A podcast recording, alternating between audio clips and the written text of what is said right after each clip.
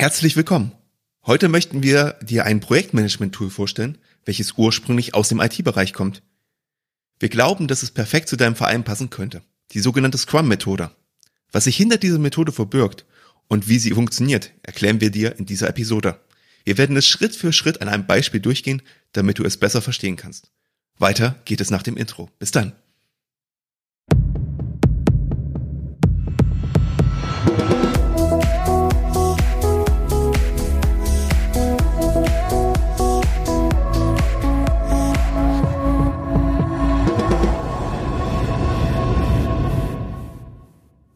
Herzlich willkommen im Vereinsstrategen-Podcast. Wir sind zwei studierte Sportmanager, die ihre Expertise aus dem Breiten- und dem Profisport an dich weitergeben wollen, um deinen Verein voranzubringen. Ich bin Martin und neben mir sitzt Pascal, der heute eine Idee hatte äh, für ein Projektmanagement-Tool. Pascal, erzähl doch mal. Ja, hallo auch von meiner Seite. Martin hat es eben gesagt, heute geht's um Projektmanagement. Wir möchten dich mit unserem Podcast zu einem echten Vereinsstrategen machen. Und als Vereinsstratege hast du natürlich immer den Vereinszweck im Hinterkopf. Dieser gibt dir wie ein Kompass vor, in welche Richtung es gehen soll. Wie du dein Ziel dann erreichst, liegt schlussendlich natürlich an dir und an deinem Team, aus dem Vorstand zum Beispiel. Bevor du etwas planst, also ein Projekt angehen möchtest, überlegst du dir natürlich erst einmal, welche Maßnahmen passen eigentlich zum Vereinsziel. In welche Richtung soll das Ganze gehen und wo liegen eure Schwerpunkte? Das ist wichtig, um das jetzt zu verstehen, was wir jetzt als nächstes durchgehen wollen. Wir wollen ja über eine Methode aus dem agilen Projektmanagement sprechen, die dafür sehr gut geeignet ist, zum Beispiel Veranstaltungen im Verein zu planen oder aber auch ganz andere Projekte. Wir haben uns jetzt aufgrund des Vereinszwecks einen Beispielverein kreiert, der seinen Schwerpunkt im Jugend- und Kindersport sieht und einfach Kindern Spaß an Bewegung vermitteln möchte. Deswegen hat der Vorstand oder das Präsidium dazu entschieden, ein Kinderfest für den nächsten Sommer zu planen, damit die Kinder endlich mal in die frische Luft kommen. Die erste Frage, die du dir stellen solltest, ist, was möchte ich eigentlich mit dem Kinderfest erreichen? Mögliche Ziele könnten zum Beispiel sein, dass du die Kinder als neue Mitglieder gewinnen möchtest. Aber du könntest auch Kontakt zu den Eltern herstellen wollen. Zum Beispiel, um sie selber zu Mitgliedern zu machen in anderen Sportarten. Oder einfach nur, um den Puls der Zeit zu führen. Aber auch positive Öffentlichkeitsarbeit könnte ein Thema sein, warum du etwas wie in der Art machst. Oder du hast eine ganz neue Sportart, die du erstmal in deinem Verein vorstellen möchtest und den anderen zeigen möchtest, ey, wie cool diese Sportart ist, um Mitglieder zu gewinnen. Die ersten Schritte bei der Planung sind jetzt relativ klassisch und simpel. Du solltest dir überlegen, zu welchem Zeitpunkt findet unser Kinderfest statt? Was darf das Ganze kosten? Welche Partner musst du mit ins Boot holen? Und wie viele Helfer brauchst du für den Aufbau, den Ablauf und alles, was an dem Tag passieren soll? Soweit so gut. Das ist aber noch kein agiles Projektmanagement. Das stimmt. Es klingt eigentlich eher wie die klassische Methode. Aber in der Scrum-Methode, die wir heute besprechen, nennt sich das den Rahmen setzen. Und zwar geht es darum, dass sozusagen der sogenannte Produktowner, den wir jetzt einfach halber einfach mal Gesamtverantwortlicher nennen und der im Verein wahrscheinlich das Präsidium, der Geschäftsführer oder auch ein Abteilungsleiter sein könnte, ganz klar vorgibt, wie dieses Kinderfest am Ende aussehen soll. Er schreibt sozusagen eine Anforderungsliste und in dieser Anforderungsliste steht alles haarklein beschrieben. Und umso genauer diese Anforderungsliste ist, umso eher wird ein Projekt zum Erfolg kommen. Das werdet ihr aber später gleich noch sehen, warum das so ist. Du gibst deinen Mitstreitern und Helfern also einen ersten Rahmen vor. Um in dem maritimen Beispiel von eben zu bleiben, mit dem Kompass, bist du jetzt der Kapitän auf See und gibst die Richtung vor. In einem Unternehmen würde jetzt jeder Mitarbeiter eine Aufgabe zugeteilt bekommen, die er bis zu einem bestimmten Zeitpunkt erledigt haben muss. In einem Verein funktioniert das natürlich nur bedingt. Agile Methoden haben deswegen auch einen anderen Ansatz. Unser Gesamtverantwortlicher ist dabei auch nicht der Boss, der Aufgaben delegieren soll, sondern er ist verantwortlich für die Anforderungen und die Richtung, in die das Kinderfest gehen soll. Aufgrund dieses Rahmens wurden dann Aufgabenbereiche definiert und aus diesen Bereichen werden Teams bestimmt bzw. zugeordnet. Diese Teams arbeiten dann parallel. Das bedeutet, Du kannst dich also parallel um Sponsoren für das Event kümmern, schon die erste Werbeanzeige schreiben, den Ablauf planen, die benötigten Geräte besorgen oder dir überlegen, wer soll vielleicht Kuchen backen oder Speisen vorbereiten. Die gebildeten Teams sind dabei selbst organisiert. Je nach Aufgabe variiert natürlich die Größe der Teams.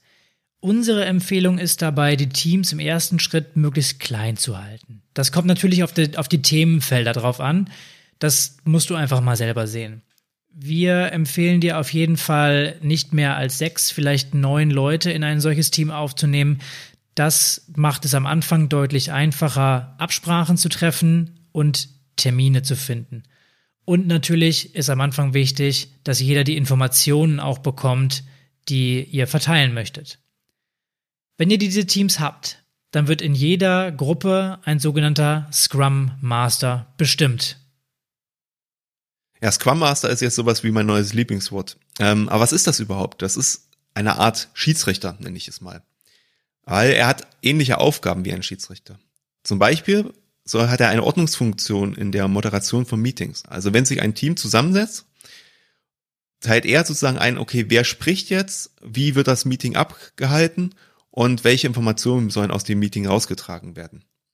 Er schützt aber genauso auch die anderen Teilnehmer des Teams von Außeneinflüssen, weil die können ja ablenken und deswegen fängt er sie ab und wenn sie wichtig sind, trägt er sie in das Team hinein.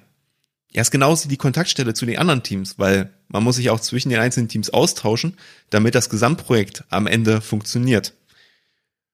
Alles hat am Ende das Ziel, dass das Gesamtteam produktiver werden soll. Ja, und wenn das Team soweit aufgebaut ist, dann geht's sportlich los. Genau, und das im wahrsten Sinne des Wortes. Denn jetzt folgt der sogenannte Sprint und ab jetzt versteht man auch den ganzen Aufbau, den wir vorher erstmal erklärt haben. Was ist ein Sprint? Ein Sprint ist eine Etappe, die ein Team nimmt. Die ist meistens in der Industrie zum Beispiel so drei bis vier Wochen kann aber durchaus auch kürzer sein, je nachdem, was die Aufgabe ist. Das heißt, dieses Team setzt sich hin und aufgrund der Anforderungsliste, die gegeben wurde von dem Gesamtverantwortlichen, arbeitet sozusagen das Themenspektrum ab. Nehmen wir uns jetzt mal das Beispiel beim Kinderfest und nehmen das Team, was den Ablauf organisieren soll. Wir wissen aus der Anforderungsliste zum Beispiel, dass die Kids ja an die frische Luft sollen, also muss die Veranstaltung draußen sein. So, was hat jetzt dieses Team für eine Aufgabe? Es soll einmal den Zeitplan für den gesamten Tag natürlich aufschreiben und organisieren. Ähm, muss zum Beispiel überlegen, okay, ab wann gibt es Essen? Und was brauchen wir eigentlich für eine Infrastruktur? Also gibt es, sind die Sportplätze überhaupt so vorhanden? Ähm, was ist das Entertainment-Programm? Soll ein Zauberer zum Beispiel auftreten oder eine Band spielen? Und das alles muss natürlich auch zum Beispiel im Budget enthalten sein, was natürlich auch vorgegeben ist. Wenn jetzt es passiert, dass Dinge nicht bedacht wurden in der Anforderungsliste vom Gesamtverantwortlichen, dann würde das Team zu ihm hinkommen und sagen, okay, ich habe meinen Sprint jetzt abgeschlossen, das ist unser Ergebnis und der würde sagen, äh, Gesamtverantwortlich würde sagen, nee, äh, das und das, das passt mir so nicht. Also nur zum Beispiel wieder zum Beispiel, hm, wir bräuchten einen Regenschutz, wenn wir draußen arbeiten, das haben wir gar nicht auf die Liste geschrieben. Oder wir brauchen eine kleine Bühne, damit die Leute sich hinsetzen können. Das haben wir auch so in der Anforderungsliste gar nicht drin gehabt. Oder andere Sitzgelegenheiten. Und dann beginnt sozusagen der neue Sprint für das Team. Es fängt also wieder von vorne an, einmal komplett durchzugehen, okay, wie muss ich den Ablauf und alles weitere jetzt anpassen. Und deswegen ist es so mega wichtig, am Anfang die Anforderungsliste möglichst genau zu machen, weil umso ungenauer die ist, umso häufiger muss man Sprints durchlaufen. Der Scrum Master nimmt dabei regelmäßigen Kontakt mit den anderen Teamleitern der Teams auf. Wichtig ist, dass der Scrum Master dabei keine Cheffunktion innerhalb des Teams hat. Das hat Martin ja eben auch schon erklärt. Er kann in diesem Team mitarbeiten, muss das aber nicht. Daher ist die Scrum Master Position gut geeignet für Leute, die nicht so viel Zeit einbringen können in den Prozess. Der Scrum Master und die anderen Teams bzw. Teamleiter haben aber auch regelmäßige Abstimmungsmeetings, damit sie ihre Informationen in das eigene Team tragen können und alle auf dem gleichen Stand bleiben. Wie sieht das jetzt in der Praxis aus? Also überlegen wir mal. Wir haben vor uns uns das Teamablauf angeguckt, was sozusagen ein Sprint ja gemacht hatte. Und die anderen Teams müssen natürlich jetzt informiert werden darüber. Das heißt, der Scrum Master des Teamablaufs müsste jetzt mit dem Master des Team Öffentlichkeitsarbeit zum Beispiel sprechen, damit dieses Team überhaupt weiß, okay, was für Zeitungsartikel müssen wir im Zweifel denn schreiben, weil wie sieht denn eigentlich der Ablaufplan jetzt aus? Oder welche Bilder müssen wir raussuchen? Weil welche Sportarten gibt es denn überhaupt in diesem Ablauf? Deswegen ist diese Kommunikation zwischen diesen Mastern so extrem wichtig. Das Gute an der Scrum-Methode ist, dass die Regeln frei wählbar sind. Wie meine ich das jetzt? Das Team kann sich die Regeln frei überlegen. Also es müssen sich halt in dem Team nur alle an die Regeln halten. Und der Scrum Master ist derjenige, der die Regeln, die sich dieses Team selber auferlegt hat, sozusagen kontrolliert und auf deren Einhaltung drängt. Wir denken, dass diese Art der Zusammenarbeit die Vereinsarbeit extrem erleichtern kann und du so schneller an ein Ziel kommst.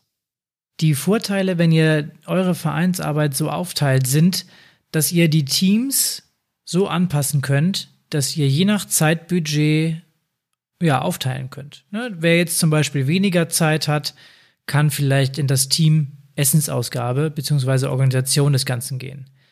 Wer etwas mehr Zeit hat und sich tiefer damit auseinandersetzen möchte, der kann ins Ablaufteam gehen. Ihr verteilt die Arbeit also auf viele Schultern und könnt eigenverantwortlich arbeiten. Das motiviert die Leute dabei zu bleiben, weil sie ihre eigenen Ideen umsetzen können. Jede Gruppe ist dabei für sich aber genauso flexibel. Ihr könnt euch über den Zeitpunkt und die Art der Treffen oder wie ihr das Treffen gestaltet, ja, einigen. Der Gesamtverantwortliche muss sich dabei nicht in jedes Detail reinarbeiten. Er hat also mehr Zeit für weitere Aufgaben. Die Teams können dabei auch abteilungsübergreifend gebildet werden. Das heißt, wenn ihr verschiedene Sparten bei euch im Verein habt, dann ist es durchaus möglich, dass zum Beispiel Fußball, Turnen, Basketball, alle Mitglieder in dieser Gruppe vertreten sind. Und auch andere Mitglieder können ihre berufliche Erfahrung reinbringen und diese Erfahrungen an die Teammitglieder weitergeben. So profitieren dann auch alle davon. Wenn ihr zum Beispiel jemanden habt, der gut mit Photoshop umgehen kann, dann lernen sicherlich alle davon, äh, wenn er so ein paar Tricks zeigt. Ein weiterer Vorteil der Scrum-Methode ist, dass ihr Personen, die gar nicht zu eurem Verein gehören, dass ihr diese einbinden könnt. Die können unverfangen mitarbeiten und vielleicht werden sie ja später selber Mitglied oder kriegen Lust, dauerhaft bei euch tätig zu sein. In der Projektführung liegt ein weiterer Vorteil. Hier wird mit Vertrauen geführt und nicht mit Kontrolle. Außerdem müsst ihr weniger Dokumentation anfertigen. Ihr müsst keine Meilensteine festlegen und den ganzen Plan machen, sondern immer nur eure Anforderungsliste anpassen und euch da entlanghangeln. Aber natürlich hat auch diese Methode Nachteile, wie bestimmt jede Projektmanagement-Methode.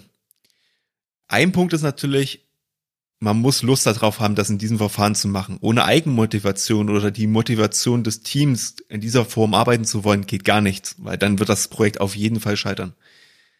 Ein zweiter Punkt ist, ich habe ja vorhin schon gesagt, die Anforderungsliste ist mega wichtig, weil umso weniger genau die Anforderungsliste ist, umso größer ist der Interpretationsspielraum und so mehr lauft ihr Gefahr, dass verschiedene Teams sozusagen auseinanderdriften. Also sagen wir das Team Öffentlichkeitsarbeit macht was ganz anderes als das Team Ablauf, weil die zum Beispiel sehr viel Platz einfach haben, um sich frei ausleben zu können.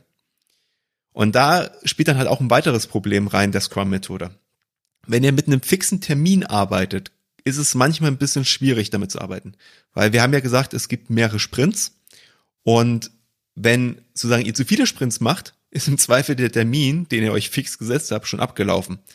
Da gibt es dann aber auch andere Möglichkeiten aus dem Projektmanagement, Instrumentenkasten nenne ich das jetzt einfach mal, ähm, um zum Beispiel einen besseren Planungsverlauf zu machen. Aber das müssen wir mal wann anders besprechen. Zusammengefasst lässt sich festhalten, eine agile Methode bedeutet nicht, dass ihr besonders schnell oder effizient arbeiten müsst, sondern dass du flexibel planen kannst und schnell dazulernst. Du kannst dich also schnell anpassen und neu ausrichten. Damit schaffst du es in relativ kurzer Zeit, Ergebnisse zu liefern und kannst dann schauen, wie sich die Anforderungen verändern. Der Gesamtverantwortliche, unser Produktowner, der Scrum Master, also der Schiedsrichter und einzelne abteilungsübergreifende Teams sind die wichtigsten Bestandteile dieser Methode. Wichtig ist es, dass die Anforderungen an die Teams im Vorfeld möglichst genau festgelegt werden. Und gehandelt wird nach dem Prinzip Vertrauen und nicht Kontrolle. Damit sind wir auch schon am Abschluss unserer heutigen Episode angelangt. Wenn euch die Episode gefallen hat, dann abonniert gerne unseren Podcast. Gebt uns gerne ein Feedback über unsere E-Mail-Adresse info at vereinsstrategen.de oder schaut auf unsere Website www.vereinsstrategen.de. Vielen Dank fürs Zuhören und bis zum nächsten Mal.